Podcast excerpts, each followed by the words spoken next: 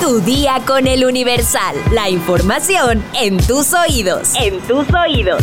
Hola, hoy es martes 4 de julio de 2023. Esto me recuerda a la película que no he visto llamada Nacido el 4 de julio con Tom Cruise. Ya es muy vieja, pero hay que verla. ¿Ustedes ya la vieron? ¿Qué otra película me recomiendan? ¿Qué les parece si armamos un martes de películas? Hazme tus recomendaciones en Spotify, pero antes, entérate.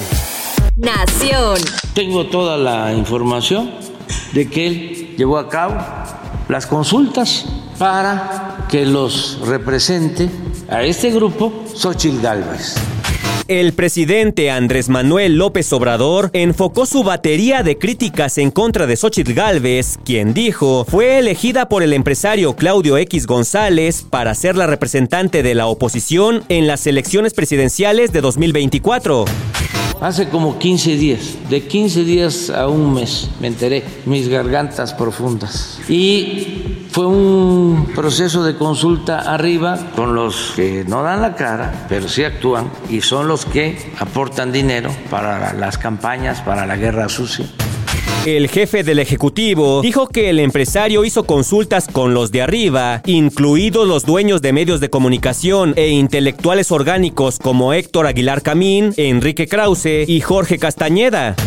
¿Y por qué deciden a favor de la señora Xochitl? Porque ellos suponen de que si nació en un pueblo va a tener el apoyo del pueblo y además es en realidad parte de ellos, no del pueblo, sino ella forma parte de los conservadores.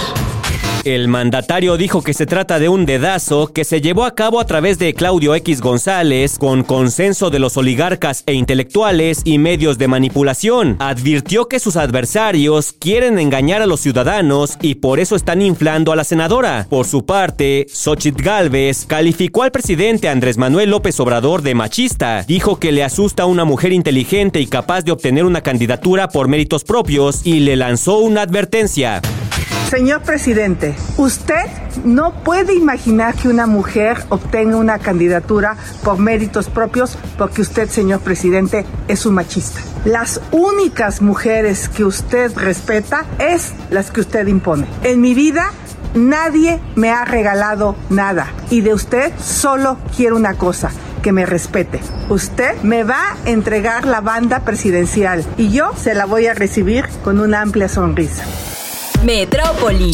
A pesar de la prohibición, abundan chelerías en la zona de Tepito. Bienvenidos a su pueblo mágico Tepito, donde la sed no existe y los problemas se olvidan. Es lo que se puede leer en una de las cartas que ofrece una chelería sobre la calle Jesús Carranza en la colonia Morelos. Esta zona cuenta con una gran cantidad de estos giros que, para comerciantes y empresarios del primer cuadro de la ciudad, han proliferado. Para los empresarios, las chelerías tienen una vinculación con el crimen organizado local y no han podido detenerse a pesar de los operativos que se realizan para atacar estos giros comerciales. Algunos de ellos se encuentran sobre eje 1 norte, otras en diferentes calles de la alcaldía Cuauhtémoc y según los comerciantes y empresarios han crecido exponencialmente los giros en donde hay venta de droga. Otro de los puntos en donde se presume la operación del crimen organizado se ubica sobre González Ortega al interior de una vecindad en donde opera una chelería. Ahí cobran por entrar y al interior se despliega un espacio que abarca varios metros dentro de la misma vecindad. Este lugar identificado como Peluchelas es uno de los after más populares de Tepito. El Universal consultó a las autoridades del centro histórico y de la Secretaría de Gobierno, sin embargo, no obtuvo respuesta.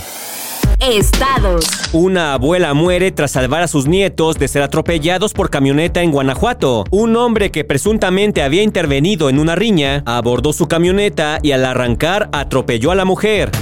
Una interna de origen indígena se quitó la vida dentro de un penal de Guasave, Sinaloa. Era procesada por el presunto homicidio de su hija de cuatro años, a la que ahogó en un canal de riego. Reportan ataque a Alan Castro, administrador de páginas de noticias en Acapulco. Uno de los balazos le impactó en el brazo y otro en la cabeza, por lo que fue trasladado al hospital.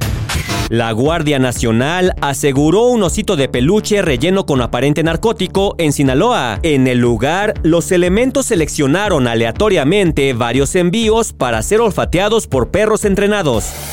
Mundo.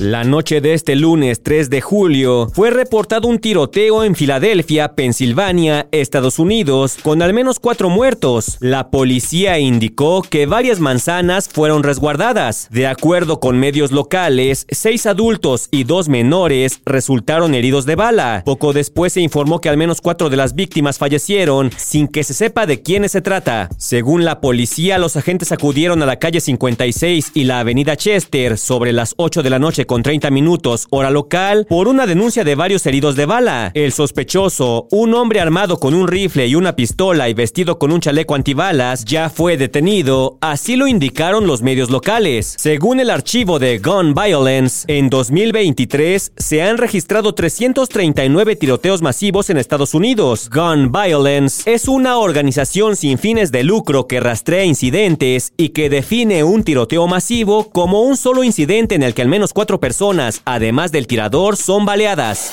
Espectáculos. No cabe duda de que Peso Pluma es el artista del momento, pues varios son los artistas que no descartan colaborar con él en el futuro. Tal es el caso de Belinda, quien confirmó que se mantiene en pláticas con el cantante de corridos tumbados. Estoy en contacto con él, es un super artista y por supuesto que ojalá que se dé algo muy pronto. Declaró la cantante en entrevista para el programa hoy. Hasta este lunes 3 de julio no hay nada concretado, pues la también actriz está concentrada en otros proyectos, pues compartió que viajará a Los Ángeles, Estados Unidos, para participar en el festival Bésame Mucho y también a Tailandia como embajadora de una marca. De paso aprovechará para tomarse un descanso de un mes en España, de donde es originaria su familia, y visitar la casa de su abuelita Juana Moreno, quien murió el año pasado. ¿Sabes para qué sirve comer claras de huevo? Descúbrelo en nuestra sección Destinos, no es Destinos. Perdón, Descúbrelo en nuestra sección menú en eluniversal.com.mx. Vamos a leer unos cuantos comentarios. Mi sección favorita. Jig Bayardo nos dice: Óyeme, no, de mis propósitos en coladera no te vas a andar burlando, ¿eh? Qué confiancitas. Poseste. Saludos. Jesús Gutiérrez Cop también quiere tu día en fin de semana. Mir Varas nos comenta acerca del viaje en submarino de Jacqueline Barcamontes. Nos dice: El problema de Ocean Gate fue la construcción sin medidas de seguridad y materiales. Y me imagino que estos sí tenían. Al final no manejamos su dinero. Jerry Vázquez nos dice, cada quien es libre de hacer lo que quiera. Yo próximamente voy a ir a Cozumel y me subiré a un submarino. Rayo Monarch 12, las críticas a la familia de Jacqueline Bracamonte son exageradas. No hay razón. Es pura ignorancia de la gente que solo usa las redes para el hate. Joseph Kovacs también nos dice, irrelevante lo de los Bracamontes. Sara Magali Rojas también nos comenta, prefiero la experiencia de la lancha con fondo de cristal en Acapulco